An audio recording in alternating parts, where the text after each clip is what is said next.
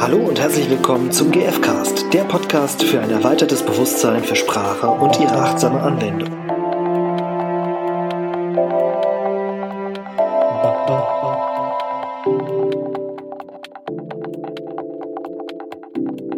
Hallo ihr Lieben. Hallöchen, wir sind wieder da mit einer neuen Folge vom GFcast. Mit Irina. Und mit Stefan. Und mit einer wie nennt man sowas eigentlich? Mit Hörer, einer Hörerinnenfrage. Genau. Und sehr cool. Vielen Dank für die Zuschrift auf jeden Fall. Okay, ich lese sie vor. Also hm. Diana hat geschrieben, also sie hat sich auf eine bestimmte Folge bezogen, aber im Grunde geht es um eine bestimmte Frage und zwar um eine Form der Bitte. Und die Bitte heißt, kannst du mir sagen, was du von mir gehört hast? Beziehungsweise was du mich hast sagen hören. Und jetzt lese ich vor, was die Anja geschrieben hat.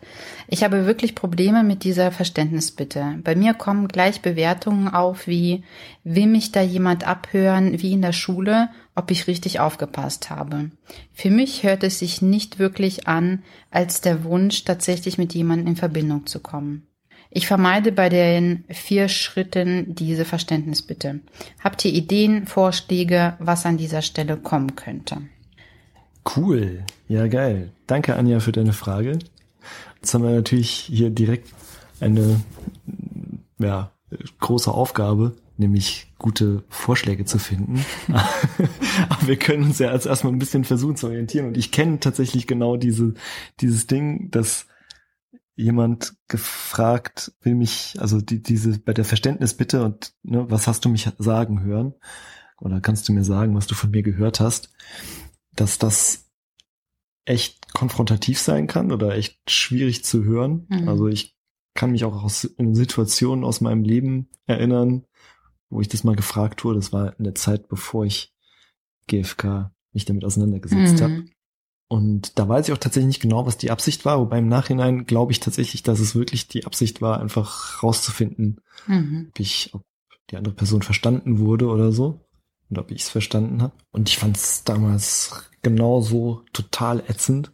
Und was ging bei dir ab in dem Moment? Oh, das noch? wütend und es war wirklich echt so ein ja, werde ich jetzt hier kontrolliert oder mhm. so, ob ich jetzt hier wie in der Schule eben, genau, mhm. im Prinzip wie, wie Anja schreibt, habe ich das jetzt hier richtig verstanden mhm. und jetzt gibt das mal wieder. Mhm. Ja. Also für mich ist das tatsächlich auch sehr ungewohnt, diese Frage zu hören, selbst jetzt mit GFK quasi, obwohl ich das ja auch vorstelle, wenn ich eben die GFK lehre. Und ich selbst verwende es auch sehr selten. Also bis gar nicht. Ich weiß gar nicht, ob ich das überhaupt jemals gefragt habe. So im Übungskontext wahrscheinlich schon. Aber dadurch, dass das sehr ungewöhnlich ist, so im Alltag, nutze ich es tatsächlich eher wenig, weil ich drum weiß, dass es eben auch ja beim anderen so ankommen kann, dass es wie Kontrolle klingt. Mhm. Und das hat was her herausfordernd auch so ein bisschen. Ja. Also ich finde die Frage tatsächlich schon gut inzwischen. Mhm. Ich mag sie auch ganz gerne. Und ich habe auch echt ganz gute Erfahrungen damit gemacht. Und es hängt davon ab, in welchem Kontext, also mhm. in welchem Zusammenhang und aus welcher Haltung heraus. Und was ich rausgefunden habe für mich, wann es funktioniert, ist einmal quasi wirklich in der Mediation, mhm. das zu fragen. Mhm. Also wenn es zwei Konfliktparteien gibt und man dann die eine Partei unterstützt oder halt sagt, ne, kannst du bitte nochmal wiederholen, ja. was du gehört hast. Ja dann funktioniert das für mich auch aus meiner Erfahrung auch wirklich echt hervorragend, wenn die Rollen irgendwie klar sind. Und es wird ja vorher angekündigt. Also es wird ja gesagt, okay, das wird auf euch zukommen. Ich werde auch fragen, was ist bei dir angekommen. Ich glaube, das macht es einfacher. Genau, ja. Also und sowas, also da funktioniert es auf jeden Fall super, weil dann wirklich sich, wenn alle klar sind sich darüber, ah, okay, wenn ich das jetzt wiederhole, dann trägt das dazu bei, dass wir uns am Ende wieder verstehen. Deswegen ist es für mich inzwischen, wenn ich in Situationen irgendwie mit jemandem bin, der das dann fragt, dann kann ich damit auch umgehen. Und wenn ich es aber selber frage, dann hängt es von der Haltung, glaube ich, ab, mit der ich frage. Mhm. Also, ob ich neugierig bin Also ob ich wirklich offen bin, also auch so ein bisschen wie mit diesem, bin ich ergebnisoffen, ne? Ist es eine Forderung, mhm. die sagt, und jetzt sag mir das, was ich verstanden, also ob du das verstanden hast, mhm. was ich ja. äh, gesagt habe. Und wenn nicht, dann ist es ein Problem. Mhm. Und auch wenn du nicht bereit bist, das zu sagen, ist es auch ein Problem. äh, du bist grundsätzlich ein Problem. genau, ja, oder dann funktioniert's, das funktioniert dann nicht. Ja. Ich habe die Erfahrung gemacht, dass es, dass exakt diese Frage schon funktionieren kann, wenn ich sie mit einer mit einer Neugier mhm, ja. Frage. Und das muss aber, also es kann ja auch so eine, ich nenne es jetzt mal so eine so eine Roboter GFK Neugier sein. Also die darf nicht aufgesetzt sein. Ne? Mhm, ne? Also es ist mhm. halt wirklich an einem Interesse, dass der andere bereit ist, halt nochmal also bist du denn wirklich, könntest du es für, für mich nochmal sagen, was du verstanden hast? Also, dass es authentisch ist, quasi das Interesse ja, verstehen zu wollen. Ja, weil mir ist, also weil mir ist es einfach wichtig, dass, also ich versuche es jetzt auch gerade nochmal so wirklich zu sagen. Ne? Mir mhm. ist es, mhm. mir ist einfach wichtig, dass ich weiß, dass bei dir angekommen ist, was ich gesagt habe. Mhm. Weil nur dann mm, weiß ich, dass wir über dasselbe reden. Mhm. Deswegen, ja, ja, es ist ja so eine Grundlage, um überhaupt weiterzureden. So, ne? Ähm. Und, und dann aber tatsächlich zu fragen, das merke ich jetzt auch, ne, ist, dann ist, das ist schon schwierig. Also zu sagen, und bist du jetzt, also bist du bereit, das nochmal zu wiederholen? Mhm. Das kann funktionieren, wenn halt die, wenn das vorher geklärt ist und wenn das authentisch mitgeteilt wird, so. Mhm. Und nach meiner Erfahrung funktioniert es eben, wenn es, also auch echt gut, wenn es wirklich aufgeheizte Situationen sind, die auch im direkten Kontakt fast so am Eskalieren sind. Ne? Mhm. So, ey, ich bin hier gerade richtig am Limit. Bist du nochmal bereit zu wiederholen, was du verstanden hast? Mhm. Das funktioniert okay. für mich auch. Cool. Und habe auch die Erfahrung gemacht, sowohl als derjenige, der es sagt, als auch derjenige, der es hört, dass das dann beiträgt für die Verbindung. Mich, ja. mich würde interessieren, ob derjenige dann ein GFKler war in dem Moment. Du meinst als derjenige, der es das hört? Mhm. Also der gefragt wird quasi, das zu wiederholen? Ja, ja, und okay, es, es war jetzt nicht, also zumindest jemand, der sich echt auch mit Kommunikation auseinandersetzt, war es jetzt in allen Fällen, glaube ich, wo ich okay. die Erfahrung gemacht habe, dass es funktioniert hat. Weil ich schon glaube, dass es auch eine, ja, dass es hilft. Das hilft.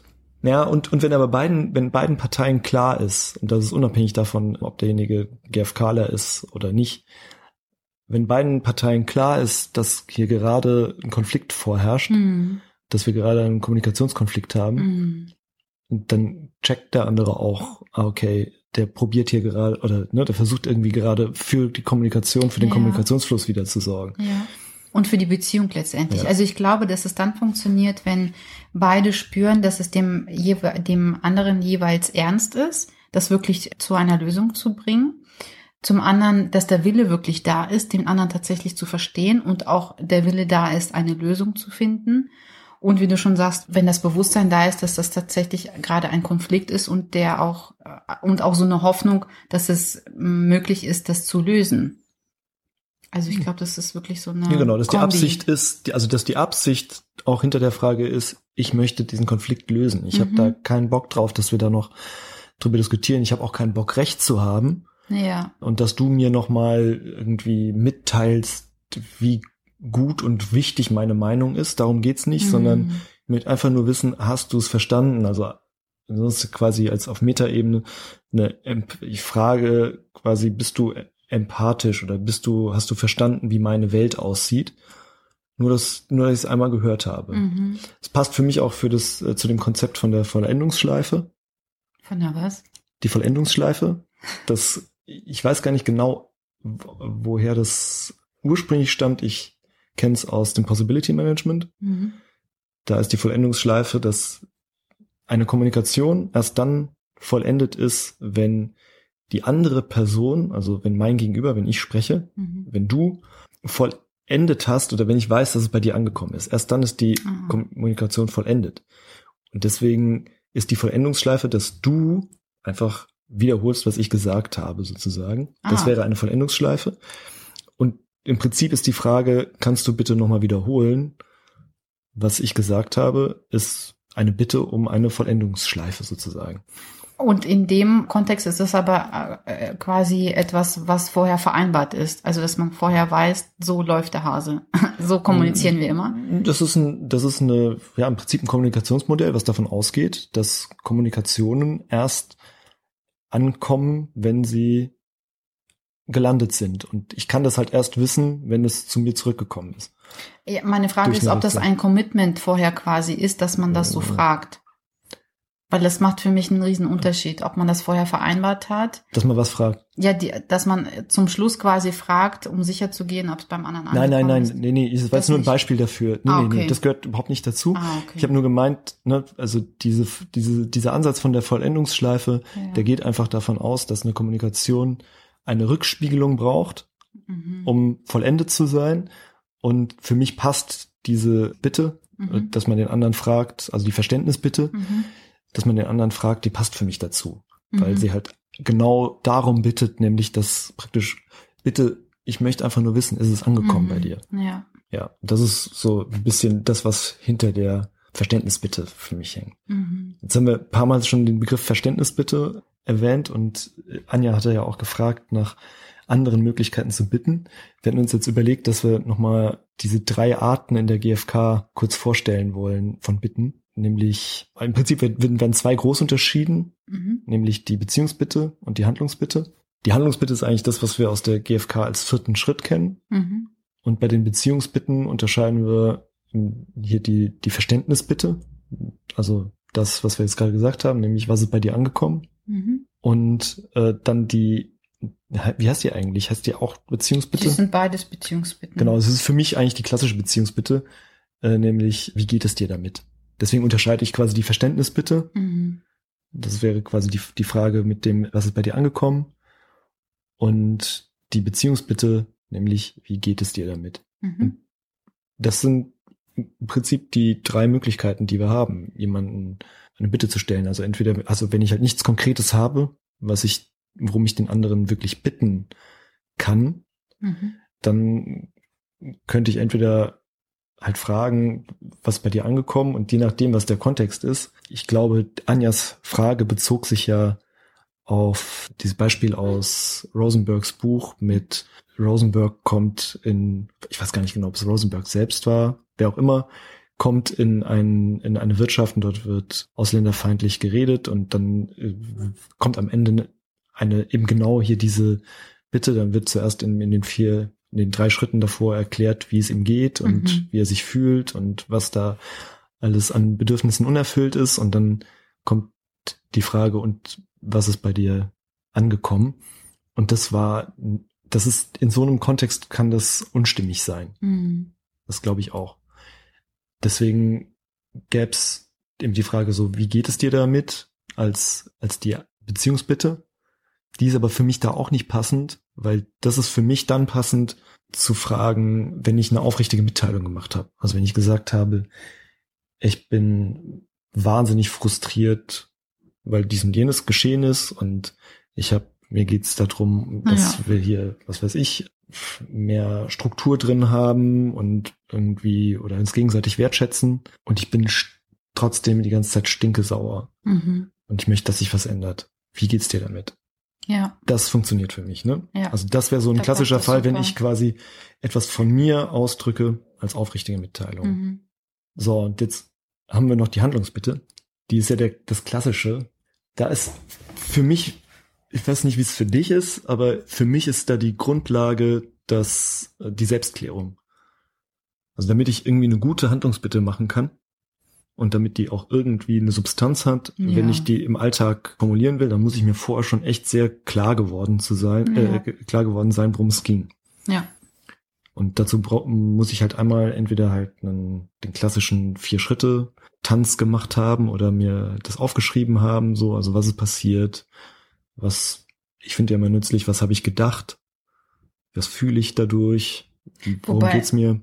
Ich finde, das gilt für alle Bitten. Bevor ich irgendeine Bitte stelle, möchte ich mir klar sein, wie geht's mir damit? Also was ist passiert? Also all die drei Schritte vorher eben, ne, dass ich die Beobachtung, einmal das Gefühl und einmal das Bedürfnis benenne.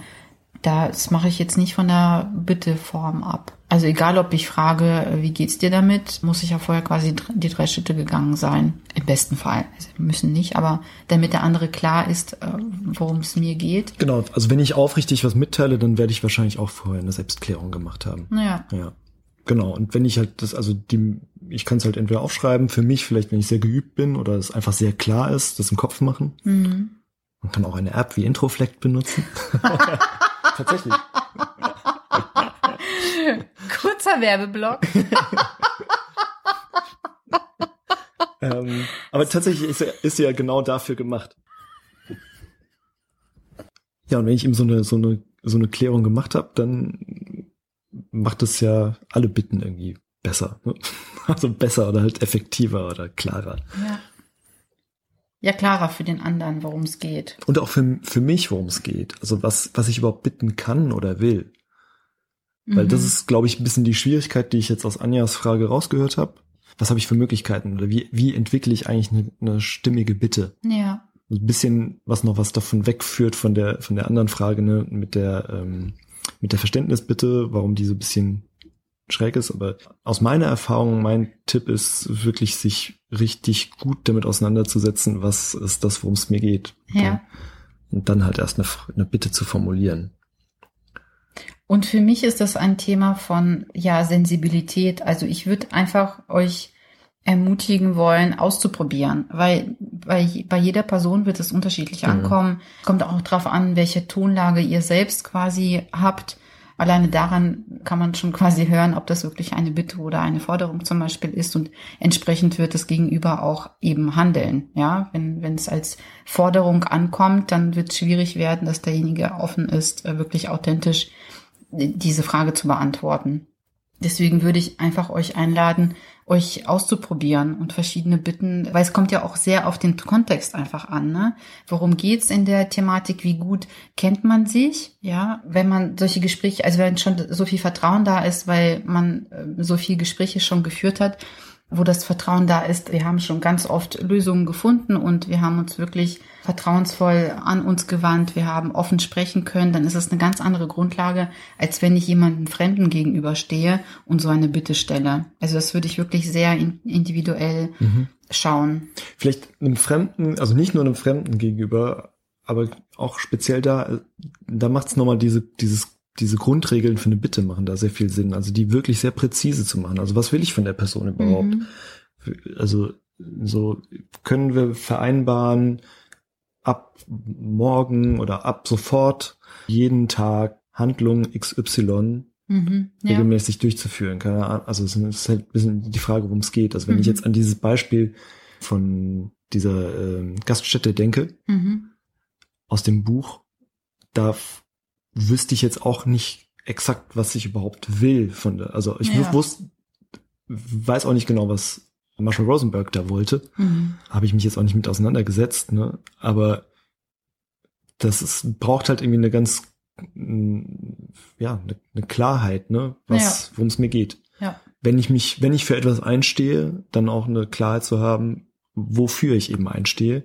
Und dann ergeben sich daraus schon auch konkretere Bitten, Ja. Ist meine Erfahrung. Um, und umso klarer diese Bitten sind, umso wahrscheinlicher wird es auch, dass diese dann erfüllt werden. Mhm. Und ich mag euch auch einladen, wirklich euch auszuprobieren einfach. Also nicht so klassisch bei diesen Fragen zu bleiben, sondern eure eigenen Worte dafür zu finden. Weil ich glaube, das ist auch so eine Stolperfalle, weswegen es im Außen manchmal so schräg ankommt, wenn dann ein GFKler versucht, wirklich nach dieser theoretischen, also die GFK theoretisch umzusetzen. Und ich finde es viel wichtiger, das an eure eigene Sprache anzupassen und das so rüberzubringen, dass das der andere merkt, dass ihr das zum, also dass ihr wirklich eure eigenen Worte benutzt. Und was ich wichtig finde, ist Kontakt mit der eigenen Verletzlichkeit zu haben. Also damit meine ich dieses eigene, die eigene, ja, vielleicht Verzweiflung oder halt Unzufriedenheit darüber mit der, mit der Situation. Also wie, äh, ne, ich möchte halt wirklich verstehen oder ich möchte wirklich eine Lösung haben. Und damit aufrichtig, aber eben auch verletzlich zu, zu sein, Ja. ne? weil sobald da irgendwie ein Funken Opfer zum Beispiel drin ist, ne, ich könnte das auch sagen so, ähm, ja, ich, ich bin hier irgendwie in einer Scheißsituation und äh, eigentlich da, denke ich in Wirklichkeit, du bist daran schuld. Mhm. Aber ich möchte jetzt unter dem Deckmäntelchen der GfK Mhm. irgendwie dafür sorgen, dass da jetzt du mich rettest oder Mhm. dass du eingestehst, dass du mir was angetan hat, hast oder vielleicht noch nicht mal, sondern einfach, dass ich eine arme Wurst bin, Mhm. dann, dann funktioniert Ja. das nicht. Ja. Ja. Ja. Es ist alles gesagt. Ist alles gesagt. Ja, vielleicht ist es noch, sicher noch nicht alles gesagt. Also wenn noch weitere oder konkretere Fragen zu den Bitten kommen, schickt sie uns gerne. Wir forschen da auch gerne weiter, weil ich tatsächlich auch wirklich finde, dass die Bitte einer, also irgendwie sind alle Schritte herausfordernd und leicht zugleich. Aber ich finde gerade die Bitte auch echt herausfordernd. Mhm. Und da hilft es wirklich, den Kontext zu kennen und auch zu wissen, welche Bedürfnisse stehen dahinter und was möchte ich tatsächlich an Verhaltensveränderung, weil daran kann ich eben die, die Handlungsbitte zum Beispiel abgleichen. Okay, Dann bis zum nächsten Mal. bis zum nächsten Mal. Ciao. Tschüss.